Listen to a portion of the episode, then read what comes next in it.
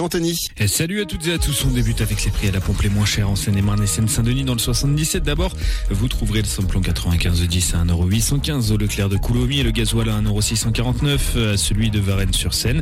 Dans le 93, le samplon 95 10 s'affiche à 1,835€ au champ de Montfermeil et le gasoil à 1,670€ au Leclerc de Clichy-sous-Bois.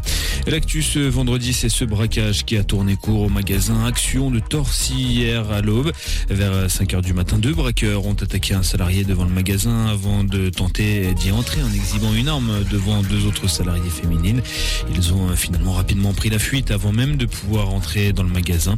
La police de Meaux est en charge de l'enquête. C'est le 18e braquage en Seine-et-Marne depuis le début de l'année.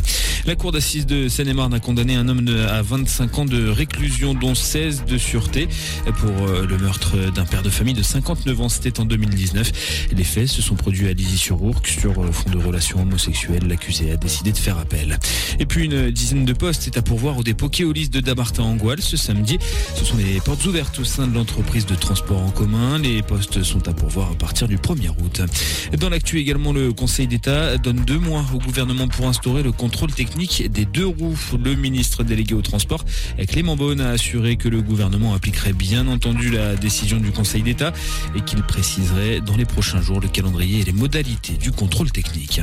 En sport, du tennis, place au troisième tour à Roland Garros ce vendredi, une journée qui sera marquée par la présence d'un certain nombre de prétendants au sacre final. Les numéros 2 et 3 euh, mondiales se succéderont sur le cours Philippe Chatrier pour aller chercher une place en huitième de finale. La journée se terminera par un choc entre Carlos Alcaraz et Denis Chapovalov.